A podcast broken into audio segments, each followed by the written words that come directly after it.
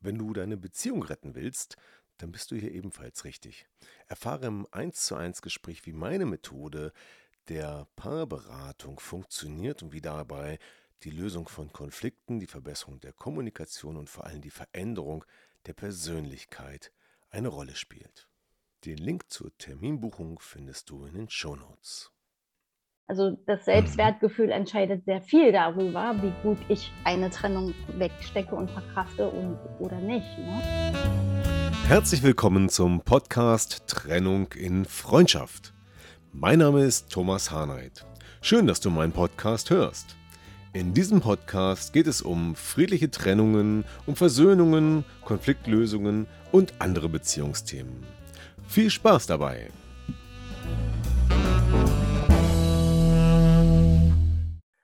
Hallo, liebe Zuhörer.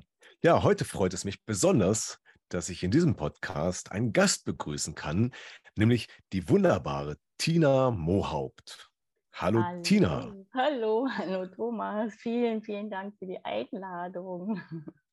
Ja, ich freue mich wirklich sehr, dass du jetzt hier bei mir im Podcast dabei bist und dass wir ein bisschen über dein Thema plaudern können.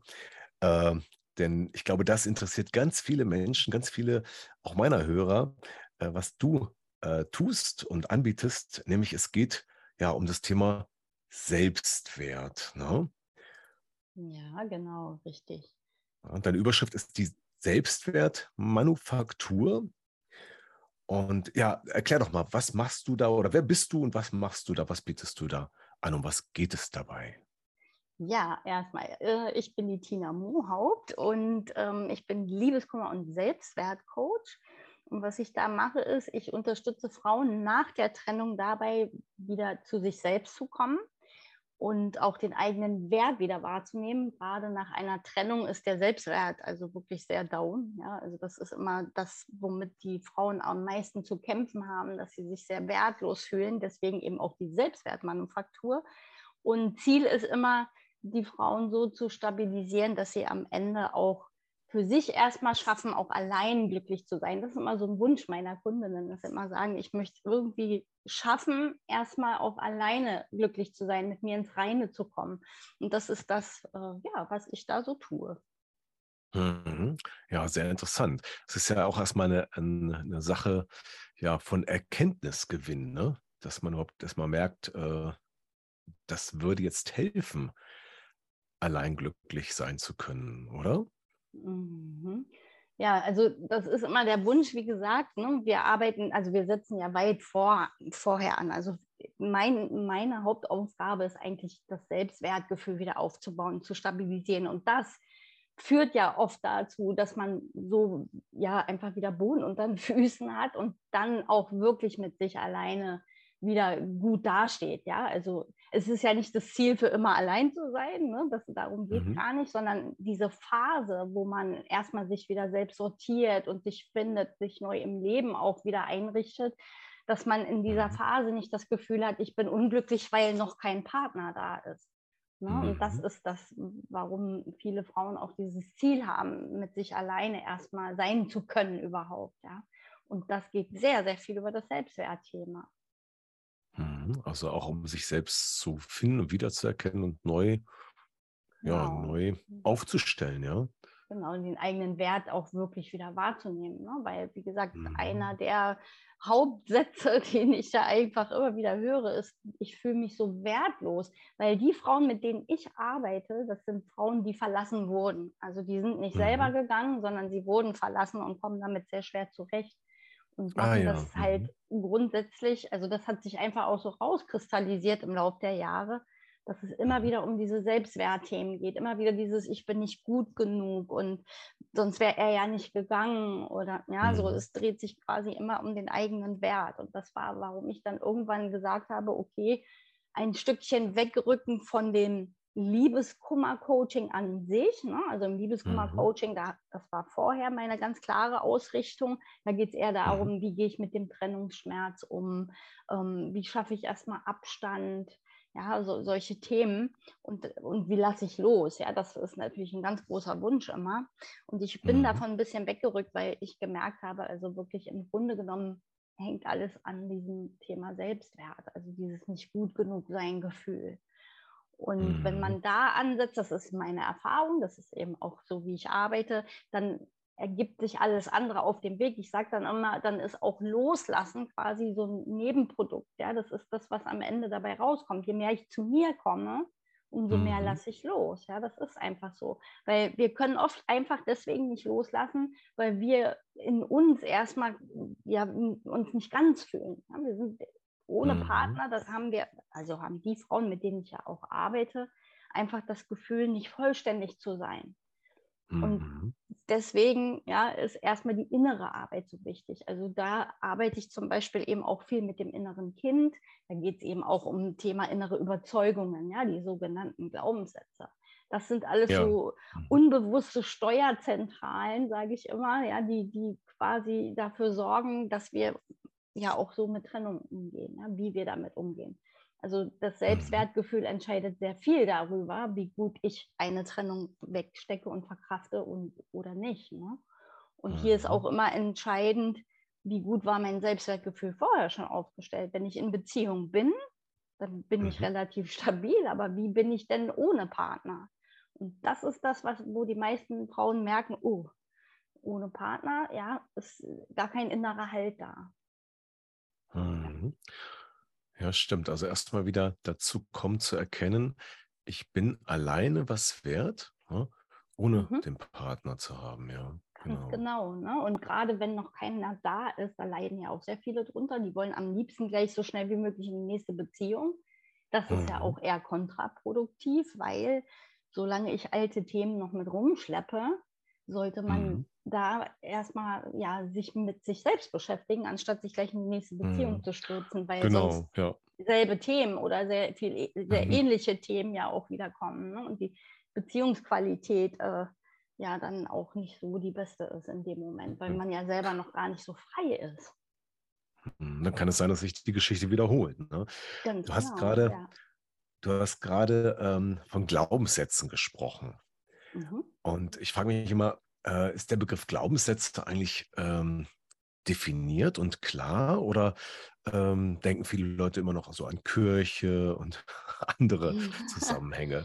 Also das Thema Glaubenssätze und Glaubenssatz auflösen ist ja doch relativ populär geworden in den letzten Jahren. Ähm, insofern wissen schon viele, was damit anzufangen. Ich mag das Wort gar nicht so gerne, gerade weil es jetzt eben so in aller Munde ist und, und man sich manchmal vielleicht tatsächlich auch ein bisschen was anderes darunter vorstellt. Für mich ist es, sind es einfach diese inneren Überzeugungen über mich selbst. So beschreibe ich das meinen Klienten, dass sie das, das ist für sie greifbarer. Ne?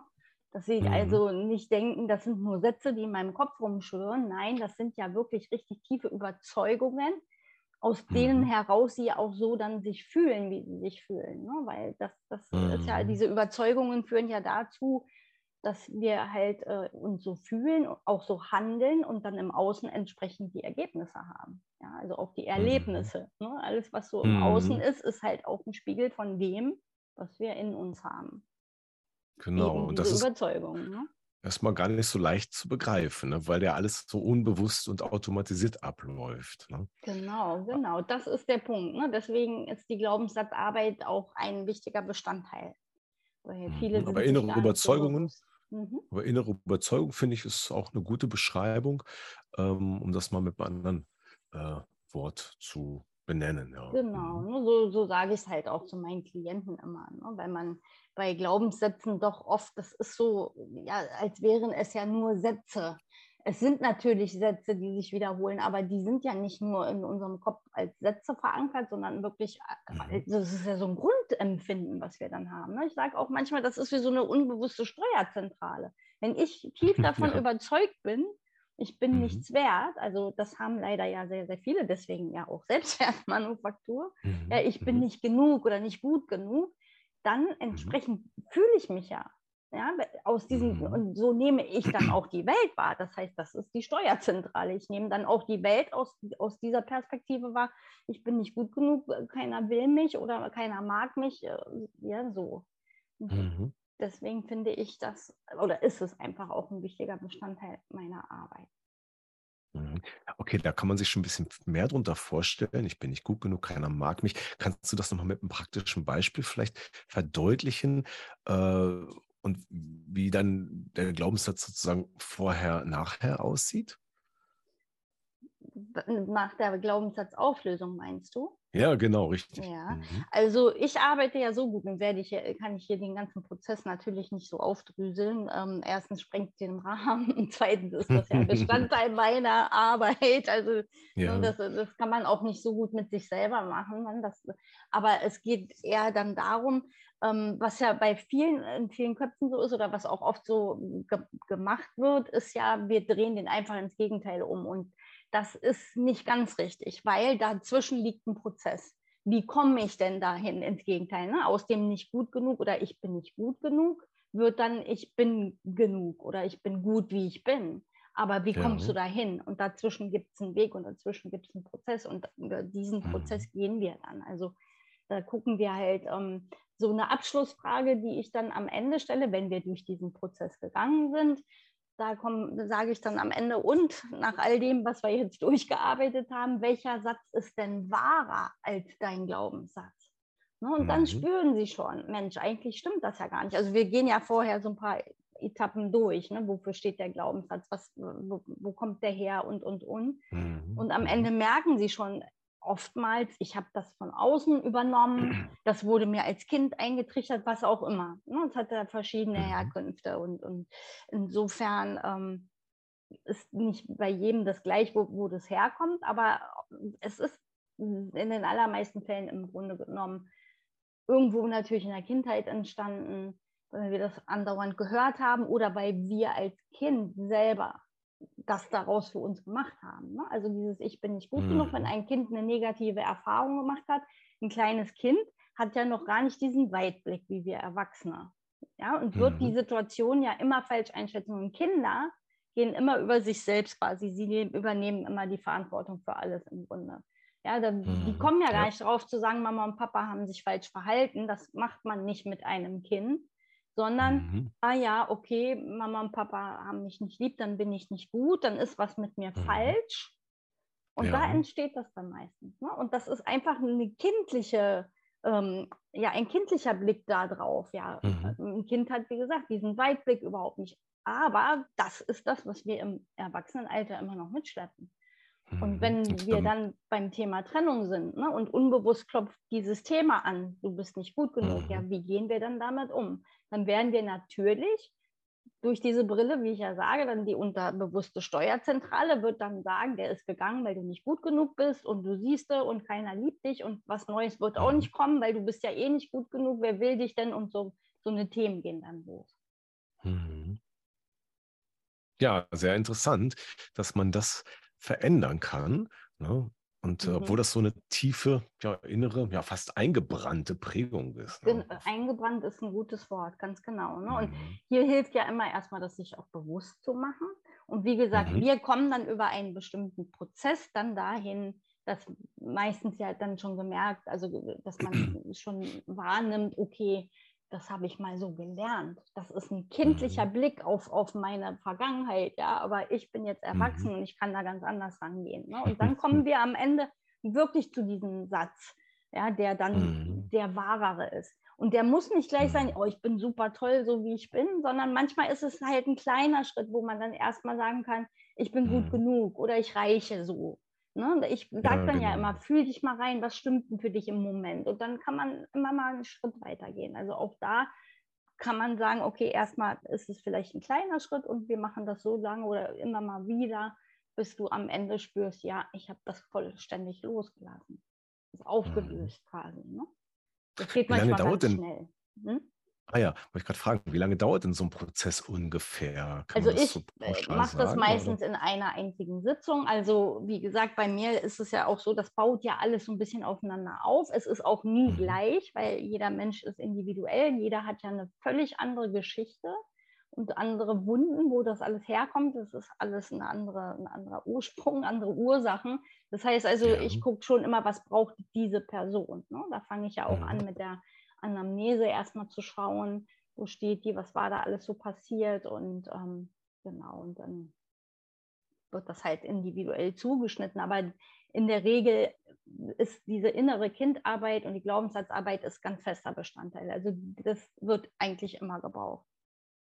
Das heißt, eine einzige Sitzung und ich bin mein Glaubenssatz los? Na, aber die Sitzungen arbeiten, nein, du bist ihn nicht los, sondern manchmal ja schon. Ne? Es kommt darauf an, wie schnell oder was, was so auf diesem Weg, in diesem Prozess, den wir durchlaufen, für dich da rauskommt. Ja, manche sehen dann, boah, das habe ich ja wirklich nur übernommen. Das ist ja gar nicht meine Wahrheit. Das hat mal Mama und Papa gesagt oder wer auch mhm. immer und können ja. sofort loslassen. Und bei manchen sagen sie, boah, ist ja krass, so, da kommt das her, das ist dahinter, das steckt alles so dahinter. Ähm, und brauchen trotzdem noch, weil sie sagen, ja, vom Kopf begriffen, aber ich fühle das noch nicht. Ne? Und dann nehmen wir halt den mhm. Zwischenschritt. Was fühlst du denn schon? Was ist denn wahrer? Ne? Du stellst ja fest auf dem Weg in diesem Prozess, ähm, dass der ja nicht stimmt. Der, kriegt, der, der knickt ja ein, der Satz. Ne? In der Glaubenssatzarbeit kling, bröckelt das ja. Da merkst du das ja mhm. schon. Also in meiner mhm. Arbeit ist das halt so. Ne? Wir haben ja immer so 90-Minuten-Sitzungen. Mhm. Und dann kommen wir nach hinten raus. Manchmal, wie gesagt, ist es nur ein Zwischenschritt. Manchmal machen die den ganz großen Sprung. Das kann man ah, ja. natürlich nicht ganz also, so pauschal sagen. Also ist es individuell. Genau. Äh, je nachdem, wer da vor dir sitzt oder ja, mit dem du genau. sprichst. Ja, genau. mhm. okay. Ah ja, interessant. Ähm, ja, wie, wie bist du denn eigentlich dazu gekommen, das äh, anzubieten, was du tust? Ja, das ist natürlich, äh, der Hintergrund ist meine eigene Geschichte. Also ich habe ja vorher schon therapeutisch gearbeitet. Ich bin Heilpraktikerin für Psychotherapie. Ich habe aber früher mhm, in der Familientherapie gearbeitet. Das heißt, dieser Weg war sowieso meiner. Ne? Also Therapie und mhm. Coaching, das war schon meins. Ähm, damals habe ich gearbeitet mit Familien, also ADS-Kindern und deren Familien. Und mhm. ähm, ja, dann kam meine Trennung. Und mein Ex-Mann hat mich nach 17 Jahren verlassen für die Freundin unserer Töchter. Das war also ein richtig oh. heftiger oh Einschnitt. Oh, ja. mhm. Das hat mich also so extrem aus der Bahn gehauen. Damit hat eigentlich keiner gerechnet, weil ich war immer so die Starke, die Taffe. Und mein Ex-Mann hat auch gedacht, naja, das ist ihr eher egal, das steckt die schon weg. Und dann war ich diejenige, die so zusammengebrochen ist. Also wirklich richtig schlimm. Mich hat also extrem umgehauen auch äh, ich musste öfter in die Klinik eingewiesen werden, weil es ging nichts mehr. Ne? Ich habe dann abgenommen, bin auf 46 mhm. Kilo runter. Äh, oh, ganz wei. schwere Depression und ich weiß nicht, also es war einfach heftig. Ich konnte mich nicht um mein Leben ja. mehr kümmern, auch nicht mehr um meine Töchter. Ja, wir haben, mhm. ja, die waren damals 14, Gott sei Dank, nicht mehr so klein.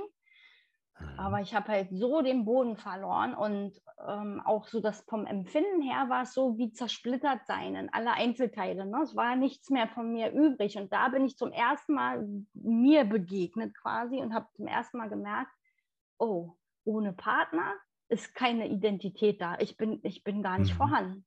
Ich, mhm. ne? Also ich war einfach Ehefrau, Mutter. Wir waren 17 Jahre, wie gesagt, zusammen, sind ja auch recht früh zusammengekommen. Und mhm. In dem Moment war eigentlich nichts mehr in mir vorhanden. Also es gab wirklich buchstäblich keine eigene Identität. Und das war für oh, mich das krass. Allerschlimmste. Ja. Das war wirklich mhm. so schlimm. Ich bin einfach tief gefallen, ne? nur noch ins Leere. Und ich kam nicht hoch. Das hat wirklich zwei Jahre gedauert, bis ich so einigermaßen mhm. das Leben bewältigen konnte. Also es war extrem heftig.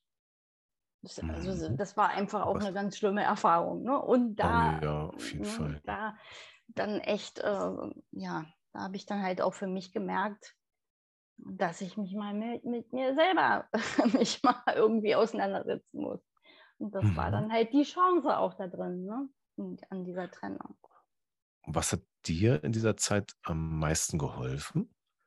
Genau, also in den ersten zwei Jahren, wie gesagt, da habe ich eigentlich alles das gemacht, was man ja vielleicht nicht so lassen, äh, nicht so machen sollte. Also für mich gab es nichts anderes, als ich will diesen Mann zurück und will mein Leben wieder haben und drehte sich nur noch darum. Ne? Ich habe alles versucht, ähm, um ihn umzustimmen. Ich habe gekämpft, wie verrückt. Das war mein einziger Lebensinhalt. Der muss wiederkommen. Und jedes Mal, wenn er aber sich wieder und wieder abgegrenzt hat und mir wieder klar gemacht hat, ist nicht. Und er war ja auch dann mit dir mit der, ja, es war ja noch nicht mal eine Frau, die war ja gerade mal frisch 18, mit dem jungen Mädchen dann zusammengezogen ist. Also die sind wirklich zusammengezogen, haben richtig feste Beziehungen gehabt und ich wollte das einfach nicht akzeptieren. Ich habe mich geweigert. Mhm.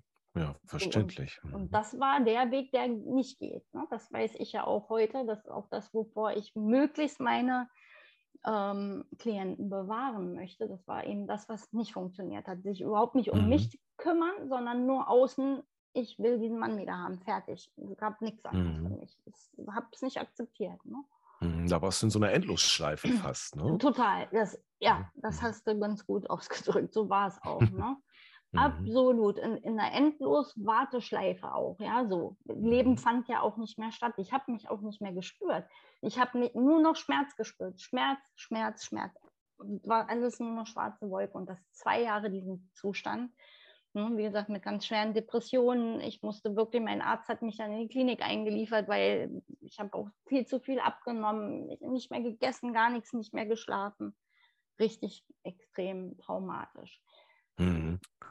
Manometer. Also so eine ja, ja krasse Geschichte, so ein krasses Erlebnis. Ja. Ähm, ja, ich glaube, ja, ich weiß gar nicht, das gibt es vielleicht auch öfter, als man denkt. Ja, total. Das kommt halt nicht an die Oberfläche, ne? Da spricht genau. ja kaum genau. jemand drüber. Und das nicht wahr. Was dahinter nämlich auch gesteckt hat, ne? und das war ja dann der Weg raus, dass ich mich mit mir beschäftigt habe, weil ich ähm, bin ähm, ja ein Waisenkind gewesen quasi. Meine Mutter ist gestorben, als ich fünf Jahre alt war. Mein mhm. Vater hat mich halt abgegeben zu meiner Oma. Ich bin bei meiner Oma aufgewachsen, habe meinen Vater dann auch erstmal nicht mehr wiedergesehen. Und ich hatte noch zwei Geschwister, die sind auch woanders äh, ja, aufgewachsen. Die habe ich ja. dann also auch nicht mehr gesehen. So, und dieser Tod der Mutter, ja, also das war der Punkt, warum ich darauf so reagiert habe. Dieses traumatische Erlebnis als Kind und mhm. wieder verlassen zu werden. Ne, es hat genau in dieses Trauma reingehauen. Mhm. Und deswegen mhm. sage ich ja, der Weg raus ist der Weg über sich selbst zu gucken. Warum gehe ich so damit um? Was sind meine inneren mhm. Wunden? Warum haut mich das so aus der Bahn? Ne? Das hat mit mir zu tun. Das hat nicht mhm. damit zu tun, dass mich jetzt jemand verlassen hat. Da kam halt wirklich das alles hoch. Also das, das habe ich aber erstmal, obwohl ich selber ja psychotherapeutisch mhm. arbeite oder gearbeitet mhm. hatte, auch damals schon, ja, ähm, konnte mir selber nicht helfen. Man hat ja auch diese blinden Flecken. Natürlich wusste ich mhm, schon natürlich. irgendwie ne, mit meiner Mutter und so, aber ich habe immer gedacht, Mensch, ich war fünf. Ich bin mhm. überwiegend, weil meine Mutter ja schwer krank war, die war damals selber noch so jung, ne? die ist mit 21 verstorben und die oh. hatte eine längere. Zeit, die hatte Leukämie und war über einen längeren Zeitraum immer schon krank. Das heißt, ich bin sowieso die meiste Zeit immer bei meiner Oma gewesen. Das war so dann für mich ein Normalzustand. Und ich habe immer gedacht, naja, als Kind, ja, so viel warst du eh nicht bei der Mutter und irgendwie, ja, ich habe das irgendwie unterschätzt, dass dann das trotzdem mhm. mich so traumatisiert hatte. Und mhm. das war eigentlich der Weg. Und als ich da hingeguckt habe, diese Wunden und dieses Trauma, dass ich halt ein Thema mit verlassen werden hatte, ja, das, und das mhm. stelle ich auch in meiner Praxis fest. Die Frauen, die ganz, ganz schwer damit umgehen, haben eine frühkindliche Verlusterfahrung gemacht. Oft ist dann ein mhm. Elternteil gestorben oder die Scheidung mhm. der Eltern. Das alles führt dazu. Und da ist immer der Weg, da, dahin zu gucken, ne? meine Wunden angucken, dann genau. eben wieder diese innere Kindarbeit ne? und dieses Thema eben, was ist aus diesen Erlebnissen, äh, für, was sind da für Überzeugungen entstanden ne? über mich und die mhm. Welt. Ja, so. Und deswegen ja, einfach auch der, genau da an. Mhm. Der emotionale Imprint, ne? also die, diese äh, ja, negative Emotion ist ja wie ein, ein Abdruck ne, in der Seele sozusagen. Und jetzt mhm. verlässt dich wieder jemand und dann kommt genau. natürlich die Idee mhm. in deinem Unterbewusstsein wieder hoch, dass das der gleiche Schmerz wieder sein wird. Absolut, ne? genau. Und der mhm. hatte richtig Kontrolle über mich. Also ich war, ich, ja, wie gesagt, ne, wie außer Bahn, ich wusste gar nicht warum. Klar, mhm. das andere war eben, ich habe mich zu sehr mit Beziehung identifiziert. Das war schon eine sehr symbiotische Beziehung auch. Mhm. Ähm, für uns auch der Normalzustand. Mein Ex-Mann tickte da genauso wie ich. Also für uns war das halt ganz eng und, und ja, also eigentlich waren wir wie so ein Knäuel irgendwie. Ich sage auch heute, das war so ein mhm. Ehekokon, ja, und drumherum gab es eigentlich nichts. war natürlich ja auch eigentlich schön, ne? so. Es war schön, aber es ist Mhm. ja jetzt nicht unbedingt die gesündeste Art von Beziehung. Ne? Das habe ich Mhm. schmerzlich dann erfahren. Heute ist es ja anders. Ich bin ja inzwischen auch wieder verheiratet und ähm, erstmal habe ich ja völlig wieder zu mir oder überhaupt mal zu mir gefunden. Wie gesagt, das war ja die Mhm, Chance ja. auch da drin. Das war ja, wofür ich heute am meisten dankbar bin, dass ich mir echt selbst begegnen konnte. Ne? Also Wirklich zu gucken, wer bin ich da eigentlich, was sind die Wunden, was sind meine Themen, aber auch so in, ins Reine kommen. Also wie man so sagt, ja, diese Selbstliebe auf einmal zu spüren, wirklich zu sagen, boah, ich bin voll bei mir, ja, ich brauche niemand anderen. Und dann hast du auch eine ganz andere Beziehungsqualität später. Und das ist das, wie wir jetzt Mhm. leben. Wir sind zwei eigenständige Menschen, die zusammen sind, weil sie zusammen sein wollen, aber nicht, weil sie sich brauchen. Ja, so. Mhm, schön. Ne, sondern Schön, dass du diese. Erkenntnis dann gewonnen hast, ne? Ja. Ähm, wie war das vorher? Also in dieser Symbiose, äh, Mhm. war das für deinen Partner genauso erfüllend oder hat er sich vielleicht auch erdrückt gefühlt dadurch von Nee, dir? gar nicht, gar nicht. Das war wirklich, äh, da waren wir beide gleich. Also die, Ja. das war schon auch seine Form von Beziehung, wie er sie leben wollte. Ne? Wir sind ja sehr Mhm. jung zusammengekommen. Ich weiß gar nicht, 18, 19 so waren wir da. Mhm. Und wir sind dann quasi miteinander erwachsen geworden. Also Mhm. ich war dann 36, als er gegangen ist. Ne? Er war 35. Und ähm, das hat sich miteinander quasi so entwickelt. Ich glaube, wir waren ja beide in dem jungen Alter, hatten wir noch kein Beziehungskonstrukt für uns, ne? oder so, so wie, wie Mhm. wir da so ticken, sondern wir sind da ähm, ja einfach so reingewachsen miteinander. Das hat sich einfach miteinander ergeben. Und das war natürlich auch nach außen immer das Traumpaar, war es ja auch. Wir waren super Mhm. eng und war alles schön. Mhm. Aber es ist dann natürlich was passiert, ne? weil man denkt ja immer dann, oh, von heute auf morgen ist der weg. Das fühlte sich natürlich so an. Auf einmal bricht alles zusammen. Aber wenn wir nachher Ja. hintergucken, hatte das tatsächlich mit unserer Entwicklung zu tun. Irgendwann bin ich aus der Beziehung rausgewachsen. Ich habe es aber auch gar nicht gemerkt. Ne? Ähm, Mhm. und mein Ja. Ex-Mann ist äh, noch irgendwo der Junge geblieben, ja, so das, das kindliche, Unreife. Und ich war auf einmal erwachsen, extrem in meiner Stärke und habe gefordert und da ist er ausgebrochen. Das war der warum er gesagt hat, der deswegen auch mit einem Teenie Girl, ne? Also Ach die, so, gut, die war an. 18. Ja. Das war der Mhm. leichtere Weg. Da war, der war er gewachsen. Also ich habe ihn einfach überfordert mit der Ja. Entwicklung, die ich da hingelegt habe. Ich war, bin sowieso ein Mensch, der immer so sehr nach vorne. Ich habe mich ja immer schon auch mit Persönlichkeitsentwicklung äh, beschäftigt und habe so meine Mhm. Ziele und will wachsen. Ne? Ich bin keiner, der so stehen bleiben kann. Ne? Das ist Mhm. einfach so. Also da muss halt auch immer ein bisschen Herausforderung, einfach Wachstum sein. Ne? So, es war damals Mhm. auch schon so. Allerdings, wie gesagt, äh, trotzdem war meine Identität nur die Beziehung. Und das war halt nicht das Mhm. Gesunde. Ne? Das ist heute Ja. nicht mehr so. Die Beziehung kommt on top, ist so die Kirsche obendrauf. Mhm. Aber wenn mein Partner, mein Mann jetzt gehen würde, wäre es schmerzhaft, würde mich vom Schmerz her genauso umhauen, aber ich würde nicht mehr ins Leere fallen. Weil ich habe mich. Ne? Das bleibt. Mhm. Diese Beziehung zu mir, dieser Kontakt zu mir, der ist jetzt einfach so fest verankert durch diese Erfahrung und das bleibt. Und Mhm. das ist das, was ich so gerne weitergebe, weil ich sage, in dem Moment, wo du dir selber begegnest und mit dir wieder ins Reine kommst, dich wieder Mhm. spürst, dein Wert, ja, diese Selbstliebe, wie man immer so schön sagt, das ist das größte Geschenk dann nach einer Trennung. Mhm. Ja, wunderbar, dass du da auch so gewachsen bist. Auf der einen Seite. Gleichzeitig auch wieder interessant, dass dieses ungleiche Wachstum von euch beiden da ähm, letztendlich dann zur Trennung geführt hat oder die Ursache war. Mhm. Ähm, hast du eigentlich deinen Mann an dieser Erkenntnis Genau. teilhaben lassen? Weißt du das? Äh, er ist so ein Mensch, das ist er bis heute, der sich nicht gerne auseinandersetzt, der auch nicht gern nach innen Mhm. guckt. Das, er, er Mhm. weiß das auch, ne, dass er da ein Defizit hat, dass er sich nicht gerne reflektiert, weil gerade wenn es um Thema Schmerz geht, da haut er richtig ab. Das heißt, wir haben, wir sind ja jetzt seit 2006 getrennt und Mhm. er hat erst, ich glaube Anfang des Jahres war es, zum ersten Mal, da bin ich völlig aus allen Wolken gefallen, gefragt, ob ich irgendwie noch Fragen an ihn hätte, ob da irgendwas offen wäre, dann darf ich ihn jetzt mal fragen. Ja, nach so vielen Mhm. Jahren.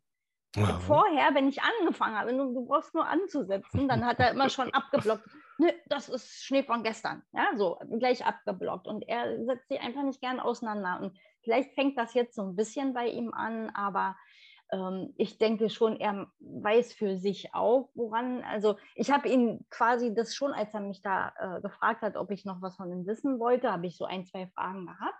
Und dann habe ich aber gesagt, ich habe für mich jetzt schon ähm, die Erkenntnis gewonnen, warum das so gekommen ist. Mhm. Da habe ich es ihm dann quasi ja auch schon mitgeteilt, ne, wie ich das sehe. Und das war ja auch eindeutig zu sehen am, im Nachgang. Ich habe das in dem Moment nicht richtig wahrgenommen. Ich habe zwar schon gemerkt, es fielen ja so Sätze damals, dass ich manchmal zu ihm gesagt habe, ich bin nicht deine Mutter, ich bin deine Frau. Ja, ja. also mhm. da hätte mir schon bewusst werden müssen, was da eigentlich abläuft. Aber irgendwie habe ich damals mhm. da einfach nicht hingeguckt. Ne? Dass sich das so mhm. wegentwickelt hat voneinander. Dass ich ihn immer ans Händchen nehmen musste. Das war halt damals mhm. so. Da ist er jetzt schon auch ganz anders in seiner neuen das Ehe. Ne, da das er wollte das ja auch, ne? Weil diese. Ähm, ja, ähm, ja, absolut. Er hat das ja regelrecht gefordert. Ne? Und bei, bei uns war es auch so, wenn ich das nicht in, in das Ruder in der Hand hatte, dann gingen viele Dinge auch einfach schief. Die sind dann einfach nicht mhm. gelaufen. Aber am Ende mhm. hat er sich dadurch ganz klein neben mir gefühlt. Er hat dann immer gesagt, du hast mein Selbstwertgefühl ganz klein gemacht. Und ich immer, warum? Mhm. Ich habe immer gedacht, Mann, ich bin die super Ehefrau, weil ich nehme meinem Mann alles ab und ne, so. Mhm. Wir hatten ja mhm. damals auch äh, ein Haus und einen Laden. Also er ist ja Friseurmeister und dann haben wir einen ganz großen mhm. Laden aufgezogen. Und ähm, mhm. da habe ich dann halt teilweise mitgewirkt ja, also wenn es ums Thema Ladenaufbau ging, also ich bin ja aus ganz früher mal gelernt aus dem Einzelhandel, Einzelhandelskauffrau, das heißt, mir liegen solche Themen auch so, Geschäftsaufbau mhm. und so. Naja, und da habe ich damals dann ein Logo entwickelt. Wir hatten ein ganz tolles Branding und ach, was weiß ich nicht alles. Ne? Und ich dachte immer, wow, ich helfe meinem Mann damit und ich mache mhm. das so toll für ihn und war noch stolz auf mich. Am Ende war genau das das Problem. Dass er gesagt hat, so eine überdimensionale starke Frau und ich bin dagegen gar mhm. nichts. Ne? Das war die einzige mhm. Aussage, die er damals getroffen hat, wo ich mir heute mehr von, drunter vorstellen kann.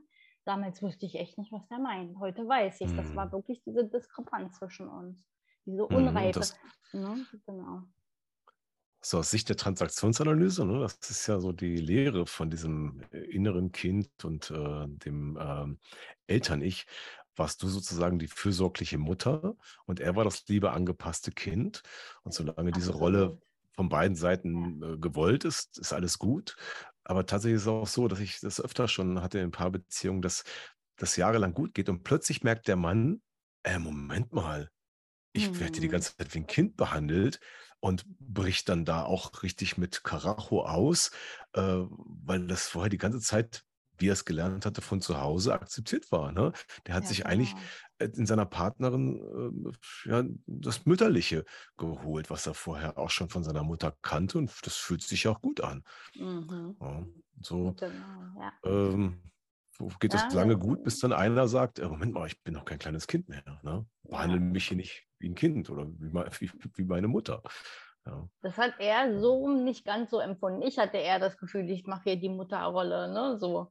Ähm, für ihn war es anders, er hat es anders interpretiert. Er hat es halt als, du bist die Starke, die alles hinkriegt, ich kann gar nichts. Ne? Du, du bist hier, er hat ja mhm. gesagt, diese überdimensionale Frau. Und dann meinte er mal zu mir, ich äh, war stolz auf deine Stärke, aber ich hatte auch Angst vor ihr. Also da, da war einfach mhm. vom, vom, vom Entwicklungsstand, ich, ne, als wir angefangen haben, ja, beide mhm. noch jung, da konnte er mir teilweise die Welt noch zeigen. Ja, da waren dann viele Dinge, die ich gar nicht kannte und, und dann mhm. so. Und dann irgendwann hat sich halt wegentwickelt. Da war ich halt die Starke. Mhm. Aber ich war nie eine Dominante, sondern es war, so hat er es natürlich empfunden. Das war aber gar nicht so, weil ich bin mhm. gar nicht so ein Typ. Und letztendlich war es aber so, dass viele Dinge ohne mich dann einfach auch nicht funktioniert haben. Da musste ich immer hingucken. Ne? Da sind, sind viele Sachen mhm. wirklich schief gegangen. Und dann musste mhm. ich da wieder eingreifen. Ja, fand ich aber auch nicht toll. Ich wollte ja gar nicht die, die sein, ja, die das alles äh, so in Ordnung bringen mhm. muss immer wieder. Ne, das, äh, Spannend, ne? Das hing halt ein bisschen entwickelt. zusammen. Genau, es war einfach die Entwicklung, genau. Das weiß ich aber auch erst. Ja. jetzt äh, im Nachgang. Ne? So in der Zeit habe ich lange gegrübelt, warum und wieso und was ist da passiert. Das war doch eine ganz, ganz mhm. große Liebe, war es auch. Und wir sind auch immer noch sehr verbunden so. Ne? Dass wir haben ja auch ein ganz tolles Verhältnis zueinander und mhm, ja, also er ist ja auch wieder verheiratet und hat noch mal einen kleinen Sohn bekommen und den liebe ich auch ganz doll und der mich auch. Also ja, ab und zu passe ich dann mal auf ihn auf und ja, wir sind einfach zu einer echt tollen Familie zusammengewachsen. Mhm. Ja, sehr schön, dass ihr trotz allem es geschafft habt, da eine gute Beziehung zu behalten und äh, ja, eine friedliche und freundschaftliche Beziehung zu erhalten. Also mal, würdest du sagen, ähm, aufgrund von dem, was du selber erlebt hast und vielleicht auch aus dem, was du mit deinen Klienten erlebst, dass es ein wichtiger Schlüssel ist für eine erfüllte Beziehung, dass sich beide äh, Partner ja gleichmäßig weiterentwickeln und ihre Eigenständigkeit behalten? Ich würde das so sagen. Also da gucke ich jetzt erstmal auf, auf meinen Erfahrungswert. Also die Ehe, die ich jetzt führe, ist wirklich das, was man so auf Augenhöhe nennt. Ne, hier ist mhm. keiner der Stärkere, keiner der Schwächere. Wir sind beide wirklich auch diese, wie gesagt, zwei eigenständige Menschen, aber wir begegnen uns komplett auf Augenhöhe, weil das einfach so ist, weil wir beide so sind. Ne, das ist mhm. nicht, dass wir darum kämpfen oder da was machen, sondern wir mhm. sind so beide wirklich auf Augenhöhe. Und das finde ich ist echt toll, weil ich muss mich nie darum kümmern, was macht mein Mann da wieder äh, kommt der klar, reißt er uns hier irgendwo rein oder ne, so laufen hier Sachen aus dem Ruder oder so, nichts. Also der ist da ja für sich ganz eigenständig und ich eben auch für mich. Und das ist eine ganz andere Beziehungsqualität dann auch. Mhm. Toll. Und ich glaube, das könnte schon wieder ein Thema für einen weiteren Podcast sein oder vielleicht für unser nächstes Interview, äh, wie man das nämlich hinbekommt, da gemeinsam zu wachsen. Ich glaube, das würde auch viele Hörer interessieren. Na dann, ähm, ja jetzt sind wir Genau, können wir eventuell mal machen. Genau. Das machen wir. Jetzt sind wir schon am Ende angekommen. Ähm, hast du noch äh, einen Schlusssatz, äh, vielleicht was du ähm, Menschen noch für einen Tipp gibst, die ähm, gerade in so einer Situation sind, nicht wissen, was sie tun sollen? Ja, wie, wie, wie schon gesagt, ne, der Blick erstmal auf sich selbst, ne, so in, nach innen zu gehen. Das ist das, was mir am Ende wirklich geholfen hat und auch das Thema Eigenverantwortung, weil leider ist es so, das kenne ich ja von mir, habe ich ja zwei Jahre so gemacht, ich wollte es ja nicht akzeptieren und habe auch meine Eigenverantwortung abgegeben. Ne? Also habe meinen Ex-Mann darüber bestimmen lassen, wie gut oder schlecht es mir geht. Und hier einfach wieder zu sich zurückzugehen. Also aus dieser mhm. Opferhaltung. Ich war wirklich massiv in der Opferhaltung auch drin. Deswegen so, sage ich immer auch dieser Schritt Eigenverantwortung, zu sagen, ich bin für mein Glück verantwortlich und Natürlich brauchen wir eine Zeit und der Schmerz, der, der, da müssen wir auch durch, das muss auch verarbeitet werden. Aber am mhm. Ende hilft echt der Blick nach innen, äh, zu gucken, was ist da eigentlich mit mir los? Was reagiert denn da? Ne? Wie wir es ja eben schon mhm. gesagt haben. Welche Traumata sind da vielleicht? Welche äh, Themen, Verlusterfahrungen in der Kindheit, was auch immer? Weil das spielt alles da rein. Wie gesagt, das entscheidet eigentlich darüber, wie wir Trennung erleben. Und gerade die, die es ganz, mhm. ganz schwer haben, erstmal dahin gucken, was sind die inneren Wunden und dann eben auch Arbeit am Selbstwertgefühl. Das ist mein Ansatz mhm. und das ist auch das, was den Frauen wirklich sehr, sehr hilft. Also erstmal Fokus auf sich selbst setzen, das Äußere ein bisschen ausblenden und ins Innere hineinfühlen. Und wann kommt man dann zu dir, wenn äh, die Scheidung durch ist? Oder gibt es da so ein also nicht alle Aus sind Entscheidungen, sondern Trennung im Allgemeinen. Ne? Also die sind ja nicht mhm. alle immer unbedingt verheiratet. Bei mir, Ach so. Mhm. meine Klienten bewegen sich ja auch äh, manchmal so zwischen 25 und 55 oder ein bisschen älter. Also ich habe jetzt keine bestimmte Altersgruppe, aber mhm. deswegen sind ja nicht alle kommen außer Ehe, sondern es ist einfach Trennung ganz allgemein gehalten. Mhm. Und ähm, sie kommen, also ganz am Anfang, wie gesagt, hat sich ja sehr stark die Ausrichtung, die erste Phase, weil Trennung, da durchlaufen wir verschiedene Phasen und die erste Phase ist ja dann die, wo wirklich hier die aufbrechenden Gefühle und so weiter, ne? also dieser Trennungsschmerz das Thema ist und äh, ja, wo es in meinem, wie, wie geht man jetzt miteinander um oder am besten, wie schaffe ich Abstand und so diese ganzen Themen, wie lasse ich los, das ist so dieser Liebeskummerbereich, erste Phase quasi.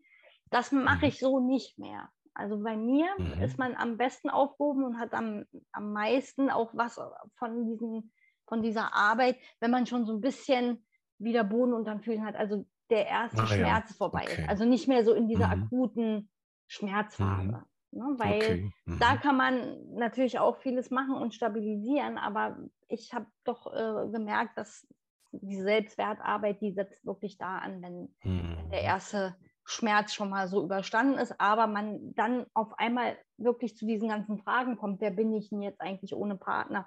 Oder Mhm. es kommen auch vor allem Frauen, die sagen, ich habe so eine Angst, dass da nichts mehr kommt. Ne? Das äh, Angst vor der Zukunft und solche Geschichten. Ne? Also das sind so die Mhm. Themen, mit denen da meine Klienten immer kommen. Aber in erster Linie geht es darum, dass sie, das ist so ganz häufig der Wunsch, ich will es jetzt schaffen, mit mir ins Reine Ja. zu kommen Mhm. Und auch alleine glücklich sein zu können, nicht wieder unbedingt den nächsten Partner zu brauchen.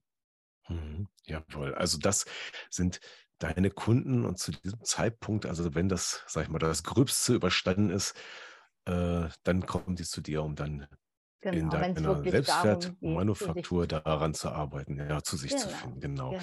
Ja, wer da mehr wissen möchte, wer da gerne mit Tina zusammenarbeiten möchte, der guckt einfach in die Shownotes. Da sind alle weiteren Links enthalten, aufgeführt. Äh, Tina hat ja auch einen Podcast. Äh, auch die führe ich einfach unten in den Shownotes auf.